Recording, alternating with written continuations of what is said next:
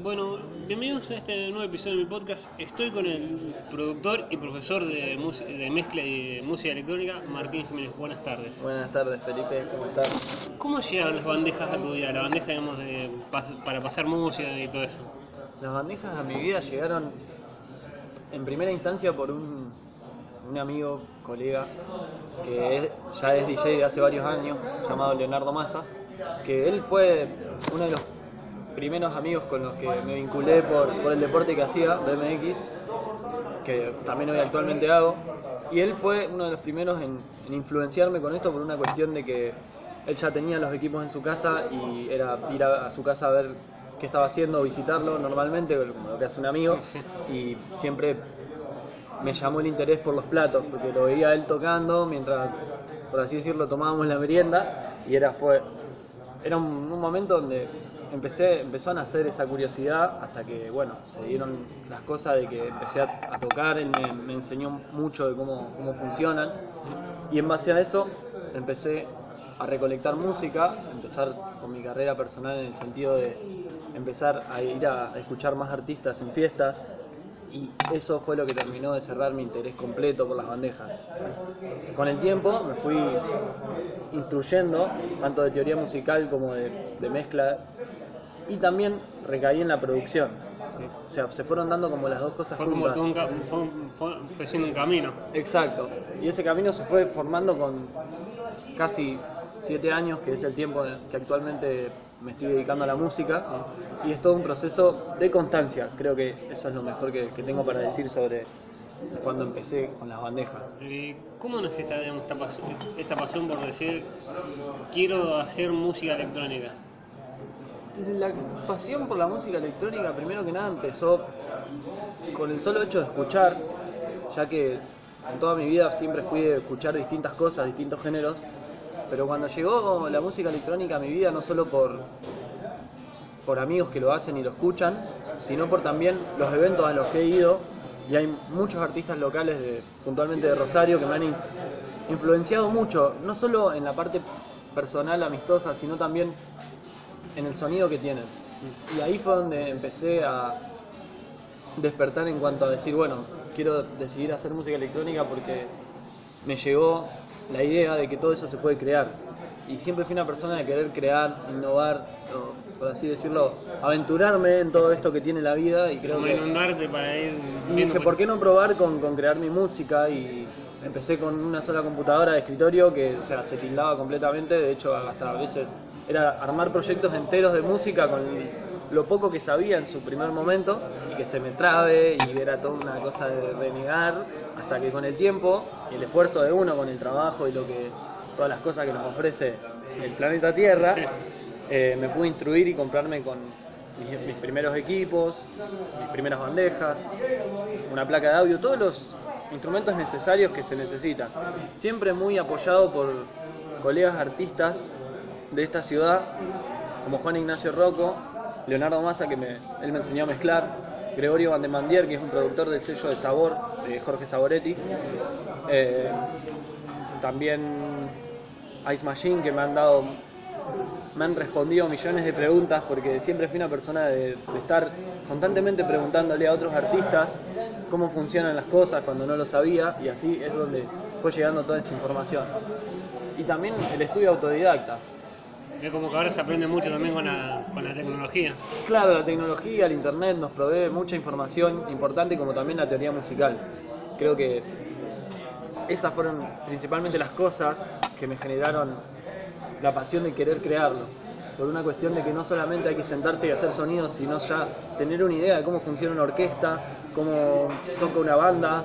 eh, es todo un conjunto de cosas y ideas que a uno lo, lo mueven, ¿no? Por, por cómo, cómo se desarrollan. Eh, yo de eso, pues yo también he escuchado mucho, a veces dice, digamos, que se, se in- eh, incursionan en un género, escuchan un género, pero hacen otro, otro género distinto. ¿Así es un género de los que escuchás o...? Y esa pregunta la verdad que es muy puntual a algo que me viene pasando ya hace varios años, por una cuestión, una cuestión de que yo empecé haciendo house, y puntualmente minimal house y deep house, que son géneros no tranquilos, pero tienen mucho groove, mucha dinámica. No, no sé si habrás escuchado algo de música house, es una música que puede ser, si bien muy bailable para una- un club, puede ser también muy tangible de escuchar en, en la mañana, en la tarde, y bueno, ese fue el género que más me influ- influenció en, su- en su principio. Claro. En base a eso, empecé creando ese género. Después, fui influenciado mucho también por el progressive, que era una música, a mi gusto, la primera vez que, que lo escuché, muy futurista. Y luego fue entrando el techno a mi vida. O sea, como productor también fui muy influenciado en el sentido de salir a los eventos porque me gusta mucho escuchar artistas no solo de nivel nacional, sino internacional, como también locales, que cada artista tiene algo para enseñarte cuando lo vas a ver. Y eso es lo que yo absor- absorbí durante todo este tiempo y puedo hacer cosas de progressive, puedo hacer techno, como también puedo crear house. Es como que me gustan tanto los géneros y tienen tantas diferencias que puedo encontrar con qué instrumentos se componen, qué estructura tienen. Entonces se me volvió todo como un panorama gigante Como que tenés muchas herramientas para. Claro, pero como todo dice el dicho, el que mucho abarca poco aprieta, ¿no? Y es por eso que hoy actualmente me estoy dedicando a hacer solamente techno, que de hecho es el género que más me está llegando por su composición y su complejidad. Es decir, el techno es como una cebolla, tiene muchísimas capas y eso fue lo que más me llamó, su complejidad. Y también lo que genera en una pista de baile, la energía, la melodía que se puede traer de melodías del progressive influenciadas con cosas de trance. También se puede mezclar mucho con golpes reverberados y cosas que, que vienen también de, de cómo suena la música en Berlín, los primeros sonidos, como los de Detroit, todo como que es toda una rama que, que estoy construyendo. Es como se va generando de a poco. Claro, captando información de, de todos los géneros que hay, ¿no? Y eso es lo que me está llevando hoy en día a poder finalizar mi- mis mezclas, enviarlas a sellos discográficos, para poder hacer llegar mi sonido a- al mundo, que es lo, lo que me gustaría hacer, de hecho, es mi sueño. Eh, ¿Cómo es esto de, de música electrónica? ¿Qué, qué diferencia, cuántos son los géneros? ¿Y cómo se, digamos, y qué características tienen cada género de la música electrónica? Y hoy en día el espectro, por así decirlo, eh, o mejor dicho, el abanico de géneros que hay es muy amplio. Yo creo que la visión musical que hay hoy en día, apuntada principalmente a los géneros, es muy abierta. Por una cuestión de que hoy en día de- de un solo género podés tener tres subgéneros distintos. Es decir, por ejemplo, el house. El house tiene, o sea, el classic house, que se, se- define por tener bases gruberas, una percusión de cajas de ritmos, eh, vocales de generalmente personas afroamericanas que han creado voces increíbles que, que no solo se usan en ese género, sino en todos, y es algo que admiro mucho de, toda- de todas esas personas. Eso lo que genera es la apertura de la mezcla de un género con el otro. Por ejemplo, el house puede tener progressive house, acid house, garage house, Ah, como que se va mezclando. es como que la- los géneros principales que estuvieron en, o sea, por así decirlo, en el principio, empezó siendo la música house por una cuestión de que previamente al house ya, ya existía el hip hop y existía el blues. Por eso el house está muy influenciado por esos dos géneros. A su vez aparece también el techno, que el techno se influencia también con el house en cierto punto, por la composición rítmica y los instrumentos que se utilizan. Después de eso empieza la apertura de también la tecnología, porque vos pensás que a medida que evolucionan los géneros, evoluciona también la tecnología. Entonces, la tecnología que provee a la música, instrumentos. Evolucionan los instrumentos y evolucionan los géneros. Por una cuestión de que así pasa con todo, ¿no? Antes las redes sociales eran un diario de papel y hoy en día son una, una computadora que la puedes tener en la mano. Es como que está muy ligada la tecnología a la música. Y después, digamos, ¿cuáles eran los cuatro grandes? Eran house, techno y después cuáles son los otros dos? Si es que hay cuatro, es cuatro Después está el progressive, también está el melodic techno, como también el techno, y ahí es donde van desenvolviéndose las ramas. El progressive tiene una apertura bastante amplia, porque puede ser progressive house, y el progressive generalmente, ese género es uno de los que abarca muchas cosas de todos los géneros. El progressive tiene cosas del trance, melodías sostenidas del trance, tiene rítmicas de house también, tiene rítmicas o composiciones de techno por una cuestión de que los efectos que se usan y los sonidos lo vuelven completamente un, género muy complejo. Y después tiene una que, digamos, hay características, como digamos, ponerle, se pueden mezclar, pero tienen características físicas cada género. Puntualmente a la hora de mezclarlos, creo que uno como, como DJ debe saber primero qué respuesta energética tiene cada canción, porque una canción puede ser de progressive y puede ser muy tranquila o puede ser muy bailable, muy cargada de energía, lo mismo con una canción de techno, puede ser transmitir tranquilidad como puede también mover a la gente con la fuerza que tiene en la percusión, en- es como que son los matices que le dan el color. A la hora de mezclar dos, dos canciones de distintos géneros, lo que uno tiene que tener en cuenta siempre es que primero concorden en su nota musical. Es decir, no solo mezclar por, por mezclar, sino mezclar armonías. Es decir, si mi- yo tengo un track en, en Do, yo sé que lo puedo mezclar con un track que esté en Mi o en Sol, porque esas notas puntualmente forman un acorde. Entonces, ahí es donde entra la parte de la escala musical de las canciones y también la energía que tienen, o sea, cómo están compuestas. No podés mezclar un tecno súper arriba con un, por así decirlo, un house súper tranquilo. Va a van a quedar cosas muy, Muy raras. muy- claro, va a quedar muy inestable. Entonces, eso es lo que hay que, que tratar de hacer como DJ y obviamente proveerle a las personas que, que nos escuchan en cada evento la diversión, ¿no? Entretenerlos, que se diviertan, que, que estén cómodos. No solo mezclar lo que a mí me gusta, sino también lo que le gusta a las personas. Es como una lectura para decir, digamos, yo tengo esto, pero la gente quiere aquello. Claro, o sea, mostrar, obviamente, mi sonido, las cosas que hago, porque las construye uno con, con amor, con paciencia, con constancia, aprendizaje, todo eso. Pero también mostrar un poco de uno, ¿no? Lo que siente, lo que, a lo que aspira, contarlo también. Y creo que esa combinación de cosas generan que, una noche sea exitosa a la hora de, de planteárselo como un artista o un DJ. Eh, ¿Cómo fue la primera ¿Cómo fue la primera presentación? Digamos? ¿Hubo nervios o algo, digamos, o ansiedad por, por sacársela encima en la primera presentación o fue como La primera sale. presentación fue muy, muy, muy emocional para mí, sinceramente, porque mi primera presentación no solamente fue un donde me contrataron, sino de que fue un evento que no- con mis amigos y junto a Ximena construimos en una cochera abajo de un departamento que era una cochera gigante y dijimos, bueno, acá podemos armar un evento y no solamente nos instruimos de, la parte de lo que es ser DJ, sino de cómo construirlo, porque alquilamos todo el sonido, lo preparamos todos nosotros, lo decoramos, armamos la cabina, invitamos como 100 personas al evento y fue un éxito y fue 100% construido por nosotros y creo que fue una alegría muy grande para mí ver a todos mis amigos en ese momento haciendo su música, lo que les gusta y creo que es lo que siempre quise motivar en las personas, que se animen a hacer lo que les gusta, que, que hay oportunidades para todos en el mundo y que porque una persona te diga que no podés, no, no, no tenés que echarte atrás, sino hacerlo con más ganas.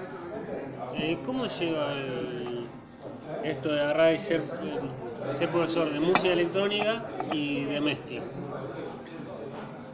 Lo de la, la parte de empezar a dar clases de música surge una vez que yo me instruí completamente de todo el conocimiento musical que pueda haber. O sea, no me considero un Albert Einstein de la música, pero lo que, lo que quiero puntualmente decirte es que a lo largo de siete años que vengo haciéndolo, pude manejar perfectamente programas como Ableton Live, que es un software de producción, como también la mezcla, porque antes de ser productor fui DJ, de hecho soy DJ, y eso es lo que te da ese aprendizaje, el oído, y escuchar muchos géneros, también eso fue lo que me abrió muchas ideas nuevas. A la hora de enseñar, me lo planteé como, donde me hice la pregunta a mí mismo de decirme, yo en mi momento cuando empecé, ¿tuve alguien que me enseñe? La, la respuesta es que no. O sea, si bien me apoyaron muchos artistas y todo, nunca tenía un profesor y, o en su momento no lo busqué. Entonces fue lo que quise hacer para poder brindarles a todas las personas que, que quieren encarar la carrera de la música de- no sea solamente por la mezcla, sino por la producción, con mis conocimientos propios y también donde me di cuenta que puedo ser muy comunicativo, que es algo que últimamente estoy mejorando muchísimo, de poder contarle a las personas cómo se hacen las cosas y saber explicar, porque una cosa es saber hacer mucha, muy buena música y saber mezclar muy bien y otra cosa es poder transmitirle al otro ese conocimiento, mediante la práctica, ¿no? Sí. Que es lo que hace a los maestros. Es como, eh, yo lo sé hacer, pero te quiero enseñar que te salga. Claro, y eso me, me causa una satisfacción a mí, también me está dando un, un trabajo nuevo, el cual me gusta, donde estoy cerca de mis instrumentos, donde estoy cerca de la música que tanto, tanto vamos a hacer y crear, como también tocar. Y creo que eso fue una de las cosas que hoy en día me tiene muy contento, por una cuestión de que una persona que le gusta de qué trabaja, no trabaja en toda su vida. Eh, ¿Qué crees, digamos, que es más, ni esta forma que tienen las, fiestas electrónicas de que es droga, todo eso, es más cultural o también, que eso también lo, reconozco un poco yo, eh, los periodistas siempre cuando hay un error le echan la culpa de las fiestas electrónicas a la droga, digamos. ¿Es una forma que tiene la, la fiesta electrónica o también es algo que se fue creando? Para ser sincero, las drogas en la sociedad estuvieron desde hace muchos años.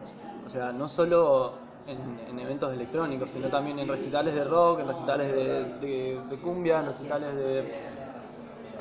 O sea, por ejemplo, en bandas como Queen, por ejemplo, en un recital así, seguramente que había sustancias y ese tipo de cosas. Difiero en la parte de echarle la culpa, decir, así sea un grupo de rock, un grupo de, de música electrónica, una organización, o sea, una banda de cumbia, difiero mucho de que puntualmente tengan la culpa los artistas, sino de que la sociedad misma ya tiene su propio consumo, sus vicios y sus virtudes, y creo que eso está en cada persona, y está en cada uno cuidarse a la hora de salir a un evento y saber de que si bien vas a estar expuesto, por así decirlo, a gente que te va a ofrecer sustancias y ese tipo de cosas, que no es puntualmente lo que pasa, sino de que está ahí. Es como parte es, del es cuestión de también informarse, cuidarse a través de, de todo eso. Hoy en día se están haciendo muchísimas campañas en eventos de música electrónica para prevenir que, puedan, que mueran personas y esas cosas, donde también existe también la conciencia social de, gracias a, no sé si a la fuerza policial o a la, a la seguridad que hay en los eventos, si vos te pones a pensar gracias a todas esas personas que eh, hacen que no, no ingresen cantidades grandes de droga a los eventos por controles, hoy en día las fiestas pueden ser legales. O sea, gracias a ese control que hoy se está dando, se pueden seguir haciendo eventos. Pero que está en la sociedad, está. O sea, ¿se puede evitar? Sí. ¿Cómo? Teniendo conciencia social. Es decir, a cada persona que lo haga, ser consciente de los riesgos que está tomando, ser consciente de lo que le va a hacer y no... Porque hoy en día yo no puedo decirle a una persona que vaya a un evento mío, che, si vas a venir no tomes nada, porque hay, conozco gente que lo hace y no le puedo... No, gente, son oyentes. ¿entendés? Es como que y, lo- y los respeto mucho porque cada uno lo tiene incorporado. O sea, así como yo me fumo un cigarrillo, una persona va y quiere tomar algo en un evento, un- una droga química o lo que sea. Mientras que haya conciencia social y las personas se cuiden y lo hagan responsablemente, yo creo que va, va a ir todo bien. No digo de que sea lo mejor para el planeta Tierra, pero es mejor Que- estar llevarlo con equilibrio que, que que se desequilibre. Es como que va a estar, lo importante no, no derra- lo que Claro, no no, no tener excesos, ¿no? Los excesos son malos, así como también tomar agua. Si vos te tomás 5 litros de agua, también te vas a agarrar una sobredosis de agua. Y hay gente que le, le pasa eso, ¿entendés? Entonces, más vale ser consciente de, lo- de todo eso a la hora de, de entrar en ese mundo antes de, de querer hacerlo por, por mera. por presumirse, ¿no? Porque hoy en día está mucho eso de eh, que, que hay veces que, que creen de que el que más, más loco está es el más grande. Y creo que eso es lo peor que le puede pasar a las personas. De, que, de querer siempre consumir algo para presumirlo o generar un estado olvidando un problema, porque hay mucha gente que tiene muchos trastornos a veces y escapan de alguna manera de todo eso mediante sustancias. Y ahí es donde recaen en cosas donde van a necesitar un tratamiento o algo así. Eh, ¿Cómo es esto, digamos, de, estar, no sé, produciendo y te digan, nada, esto es muy... ¿Cómo se, es para hacerse diferenciar un, eh, no sé, los artistas en la, en la música, o en la- más en la música electrónica, diferenciarse, de decir, mira, que la gente diga, esto es muy igual, eh, esto es igual a esto, que para diferenciarse. Claro, eso. vos lo que me estás diciendo es cómo puedo darme cuenta de si una canción es monótona, si esta parece a un track de tal. No, ya, si no, ya, ponele, vos creas un track y la gente diga, este track es igual al de este otro artista, digamos, de cómo se hacen para diferenciarse, para, no sé, como son, eh, o mucha gente cree, la música electrónica es todo lo mismo. Bueno, puntualmente en eso, creo que primero que nada cada canción hay que analizarla. Donde difiero muchísimo, muchísimo en que cada canción de música electrónica es igual. Si bien hay canciones que pueden tener espectros sonoros similares o son una sonoridad muy similar, de hecho hay canciones que, por ejemplo, yo hace poco terminé un track, lo mandé a un sello discográfico de México que se llama Future Techno Records, junto con la ayuda de Moyer, que es un artista también que está residiendo en México, acá Argentina, y fue donde me estoy dando cuenta de que el track que yo subí, por ejemplo, encontré otro artista que usó la misma vocal que yo. Y es un track de Melodic Techno, es completamente distinto. A, lo que voy con esto, respondiendo puntualmente tu pregunta, es que creo que las personas a la hora de, antes de hablar sobre un género y opinar, creo que lo primero que hay que hacer es escucharlo y ver realmente si hay una diferencia o no en un track y el otro. Porque siempre va a haber cosas distintas. Y creo que un artista para marcar la diferencia en un, en un track, así sea o no parecido al de otro, tiene que tocar lo que sienta y, plasmar sus ideas al máximo. Con pocas herramientas o muchas, siempre hay que tratar de, de ser uno mismo a la hora de hacer música, de no, no querer hacerlo por, para ganar aprobación ni nada, sino hacer lo que a uno le guste. Obviamente instruyéndose, como te decía, de géneros, porque lo que yo hago hoy viene de hace rato. Sí, es como que un camino. Claro, no puedo llegar de la nada y decir voy a hacer el track que rompa la tierra. Si bien eso pasa en muchos artistas que han sacado pistas increíbles y han salido bestseller, es decir, mejor vendido de- de- en, en años, creo que ahí está, ¿no? Un artista que se plantea hacerlo de realmente corazones, creo que lo más llegada, más llegada tiene. Eh, ¿Y cómo, eh, digamos, si te ha tocado la posibilidad de tocar, a- tocar fuera de Rosario o fuera del país, que decir, mira dónde estoy tocando, te, te de decir, mira dónde estoy tocando? Wow, la verdad que eso me trae un recuerdo muy, muy lindo de la ciudad de Córdoba, Río Cuarto, donde tuve una presentación con Nelio Rizzo, donde junto a Ximena Sklarov le hicimos el warm-up. Eh, fue una noche muy, muy buena porque pude aprender mucho de lo que es hacer una prueba de sonido, ir previamente al boliche y ya sentir la energía de lo que va a venir, viajar afuera de la ciudad y diciendo, bueno, ya estoy en el juego, es hora de, de- de dar lo mejor de mí y creo que eso es lo más lindo que a un artista le puede pasar. Viajar sabiendo que lo da todo, no con el fin de, de querer siempre más, sino conformarse por las cosas que se van dando, porque el camino es muy largo, tengo mucho que aprender y creo que no hay mejor forma de recibirlo que con buena energía y siendo buena persona con las personas que me ayudan a hacerlo, así como los productores de eventos, como los colegas y DJ que me acompañan mucho, con Ximena que también tenemos muchas cosas en las cuales nos recontra apoyamos. Y esa presentación fue única, ver a toda esa gente divirtiéndose, sabiendo que, que muy poco la conocía porque era un público que nunca había visto bailar y creo que la energía es muy linda, también lo pude compartir con Ximena, que, que fue algo muy, muy bueno y fue donde más, más me, me sentí no solo orgulloso de mí, sino de todo lo que construye la cultura de la electrónica. ¿Y cuál, cuando tocan cómo es la, digamos, la diferencia entre un, un DJ de open, un warp, eh, warp que es el del Warm medio si no me equivoco, y el, y el de cierre? ¿Qué diferencia hay, digamos? Es, son todos, digamos, podés arrancar y ser un, un DJ de cierre o es también por la carrera? ¿Cómo es el, digamos, el traslado o también cómo es el trayecto de ser de, de, una, de pasar de uno a otro? cada función de cada y, y qué cuál función de cada DJ digamos, el de opening y todo Bueno, puntualmente en, en el line-up, en el armado de un line-up, yo creo que si bien hoy en día eso está muy estigmatizado, porque es decir, el de Open no tiene por qué tocar música muy tranquila si el del warm-up va a tocar algo mucho más abajo o arriba que él. Es decir, yo hago, por ejemplo, es como si yo haga techno y me ponen a hacerle un opening a un artista de house y después de ese house ponen otro de techno. O sea, siempre tiene que haber una similitud en el BPM, pero a la vez creo que eso tendría que cambiarse un poco, porque es decir, ¿por qué no que la primera artista que toque esté prendiendo fuego una pista de baile y que la gente ya llegue al lugar con mucha energía, mucha muy buena música. Eso generalmente pasa en los festivales de tecno, porque son a veces 8 horas de tecno y desde el primero hasta el último tocan más o menos en un espectro sonoro muy energético, ¿no? Pero creo que también le da oportunidades a todos los artistas de distintos géneros a que puedan participar. Si bien el de Open tiene que abrir la noche, construirla, el del warm-up tiene que hacer lo mismo y después el del main supuestamente es la persona que tiene que dar lo mejor de sí, que generalmente a veces es un artista nacional de muy buena referencia o un internacional. Yo creo que ahí está en cada uno, ¿no? Tomarse eso con algo, como algo bueno, porque a veces a mí, de hecho la presentación que tuve con Family Group acá en Rosario, en Bar del Mar, donde estuve de opening, eh, fue muy, muy satisfactoria para mí, muy, muy positiva, porque creo que no solo hay que tener talento para poner, ponerse a tocar al final, sino también saber llevar a las personas al, clímax de todo eso. Es como llevarlos al Y es divertido porque es donde te toca construir la noche, despertarla y, despertarla con tu sonido, con tu energía, tu, luz, por así decirlo. Eh, ¿Y qué es lo que mencionabas recién con la diferencia de eso? El BP, ¿Qué es el BPM para alguien que no sabe mucho? El BPM puntualmente, para los que no conocen, es bit, bit por minuto, es decir, traducido a español, golpe por minuto. Y eso es lo que mide la velocidad de una canción.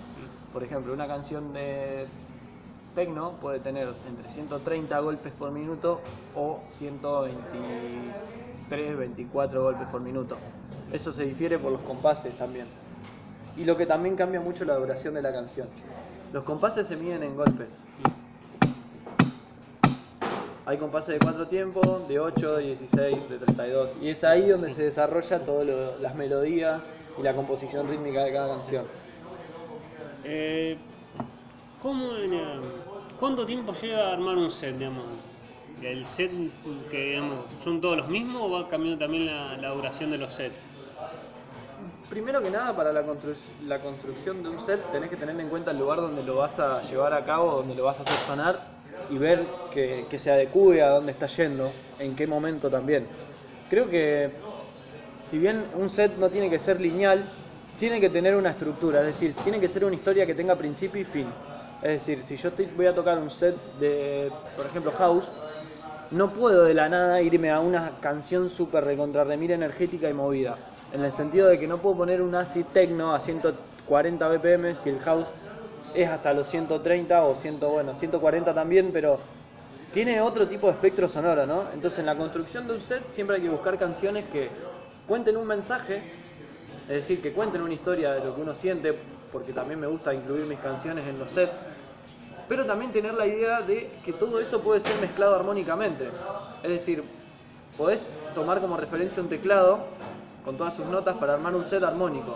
Y eso es lo que le da la transición a un set, eso decir de viaje o energía, que hace que vos cuando estás en una pista de baile y entra una canción nueva, vos sientas que tenés más, más por así decirlo, necesidad de bailar porque la canción te lo, te lo pide.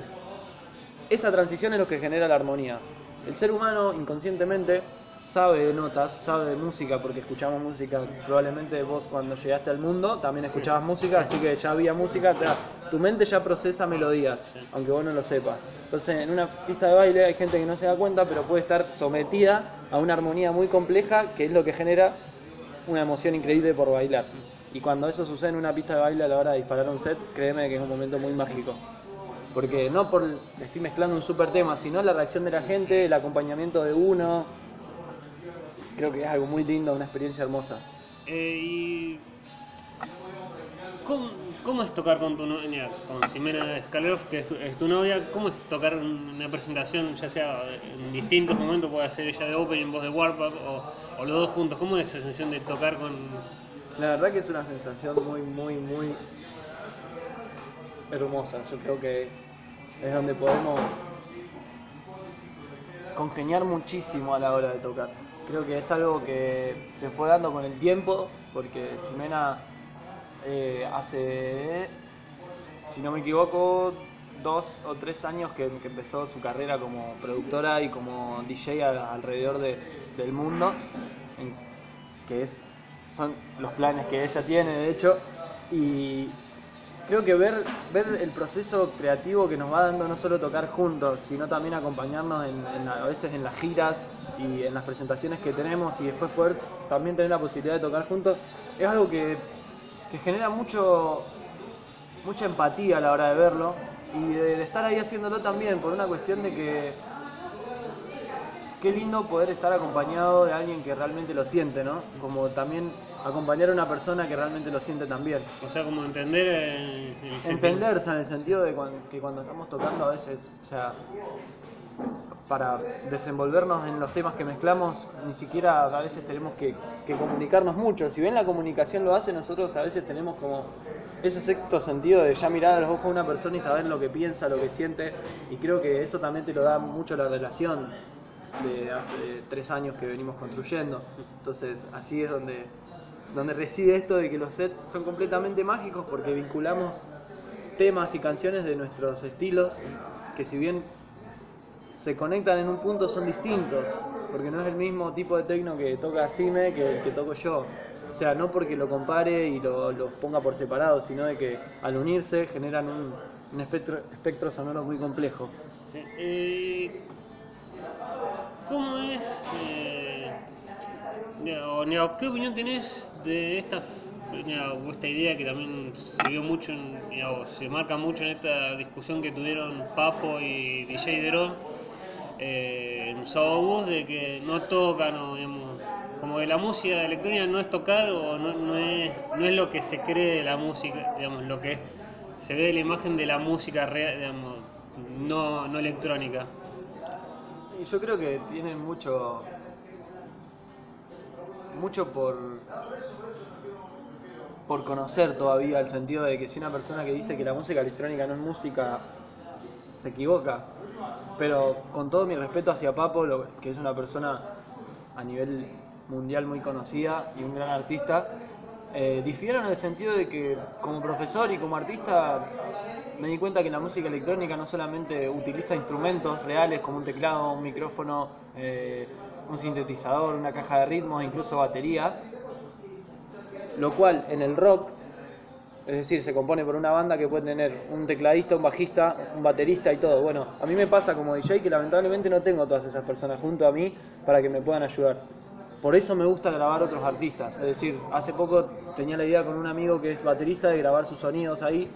Y la construcción de, ese- de esa canción, yo sé que por hacerlo así va a ser completamente increíble. Por una cuestión de que la música cada día, la- puntualmente la música electrónica, está dándole más lugar a instrumentos musicales, ya sean de viento como una trompeta, o sonidos de orquesta, o incluso un violín.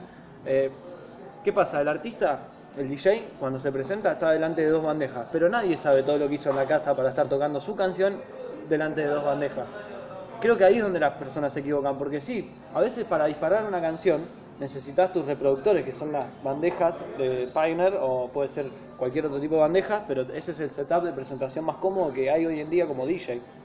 Si bien hay artistas que se presentan con todos sus instrumentos, a mí no me gustaría llevar todo mi estudio a una presentación, porque tendría que alquilar un flete. Entonces, prefiero ir y tocar con las bandejas. ¿Qué pasa? Previamente a eso, yo me paso horas y horas por día en mi casa construyendo canciones, donde no solamente estoy con la computadora creando soniditos, o en una oficina, entre comillas, por así decirlo, sino donde estoy implementando melodías con el teclado, viendo si puedo usar un vocal y grabármelo a mí mismo, ver si puedo incluir en mis próximos temas me gustaría inclu- incluir instrumentos de vientos como también una batería o sintetizadores analógicos. Entonces, el momento en el estudio de la creación de una canción es crear tu propia orquesta, tu propia banda. Y creo que tener la, la mente para eso es algo muy, muy lindo y muy bueno porque no solamente se construye hacer música con instrumentos, sino también tener conocimiento de cómo se hace.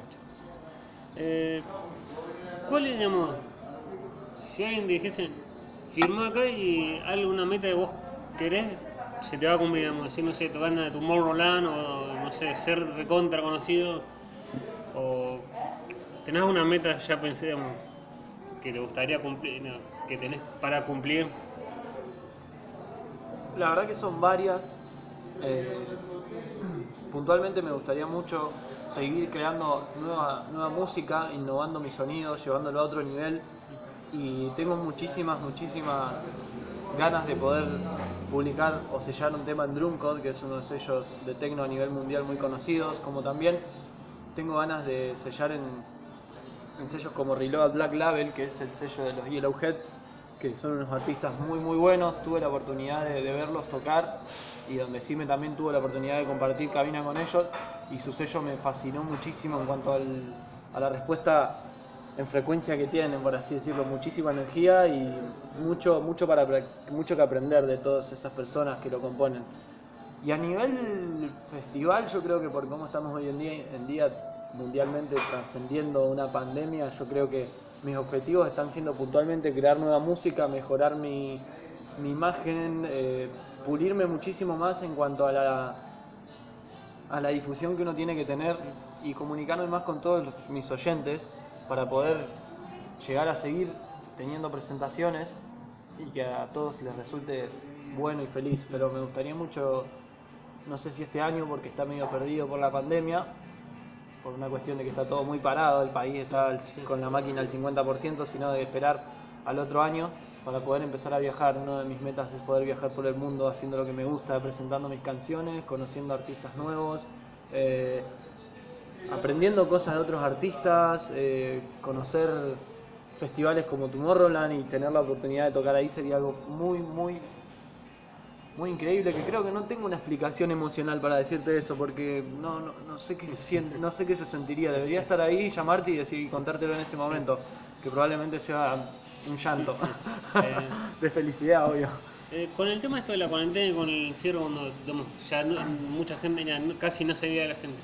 Con el tema de las clases, y se usaba mucho la Zoom, ¿diste clases por Zoom o es, es muy difícil dar clases de, de mezcla o de, de música electrónica por Zoom? Puntualmente de mezcla es casi imposible o sea no imposible sino de que digo que una persona que quiere dar clases de mezcla mediante Zoom como es un programa virtual debería también tener sus equipos en su casa para poder hacerlo porque la persona esa tiene que estar practicando y tiene que estar viendo lo que vos haces y lo tiene que estar probando, es decir, practicando en ese momento. Lo contrario pasa con la producción. La producción es mucho más teórica, mucho más explicativa, donde yo mediante Zoom puedo compartir mi pantalla. De hecho, en plena pandemia tuve que dar clases online por una cuestión de que me parecía súper, súper necesario para mis alumnos poder seguir dándoles información, brindándoles contenido, por una cuestión de que todo esto a veces nos puede haber puesto un poco bajón a todos, pero lo primero que hice cuando empezó la pandemia fue mandarle un mensaje a todos mis alumnos diciéndole que ahí estaba, que el contenido estaba y empecé a recopilar mucha información como videos y todo, hasta que acomodé lo del Zoom y lo empecé a hacer. Pero creo que eso me, me fue muy, muy, muy emocionalmente positivo hacerlo porque como no, tu- no tuve muchas personas que me ayudaron mucho a crecer musicalmente, o sea, no lo digo por una cuestión de, de que toda la gente que me ayudó desprestigiarla ni nada por el estilo, sino de que es lindo poder tener a alguien que te, que te provea guiando. información, que te instruya, que te motive. Y hoy en día esas personas están alrededor mío, una de ellas es Ximena y otros artistas que conozco que me apañan muchísimo en todo lo que planeo hacer, con, con- no solo con mi música, sino lo que ellos también hacen.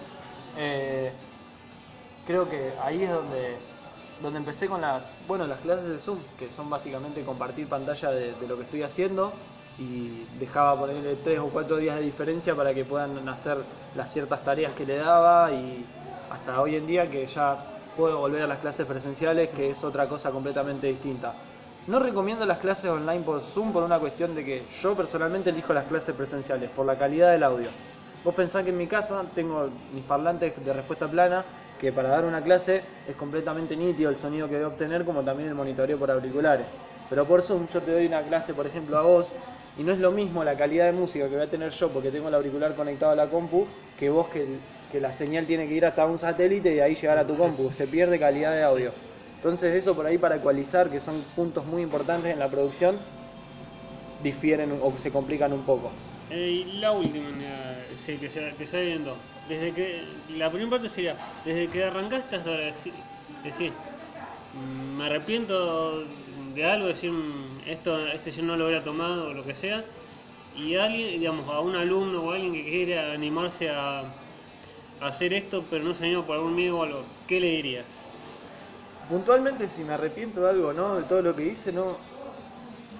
No me estaría arrepintiendo de nada, por una cuestión de que así como me hayan pasado cosas malas, de todas se aprende. De las malas como de las buenas, de una mala noche como de una buena noche. Creo que está en nosotros como seres humanos ser lo mejor positivos posible para poder salir de cada problema que tenemos y trascenderlo como algo de, no arrepentimiento, sino de, bueno, me tocó esto, me entrego completamente a esto que me pasa y voy a trascenderlo porque sé que puedo. Y confiar en uno mismo. En eso llego a la respuesta de tu segunda pregunta, que era, ¿qué le diría a una persona que quiere hacer música? Primero que nada, o si sueña realmente con hacer música, o así sea otra cosa, porque no solamente la música es lo, es lo que, bueno, en, ese en, su- en este momento me tocó a mí hacer, sino que a otra persona le pueden hacer lo mismo por el fútbol, el básquet o, o tocar un violín o andar en bicicleta o lo que sea. Confianza, es decir, animarse. Creo que no hay tiempo que perder. eh, vinimos a este mundo para hacer lo que nos gusta, ser felices, construir nuestros sueños y creo que no hay mejor manera de hacerlo que intentándolo. Porque si no, nunca vas a saber Eh, si, bueno, si realmente lo podés lograr. Bueno, muchas gracias Martín por, por tu tiempo. Muchas gracias a vos por la invitación.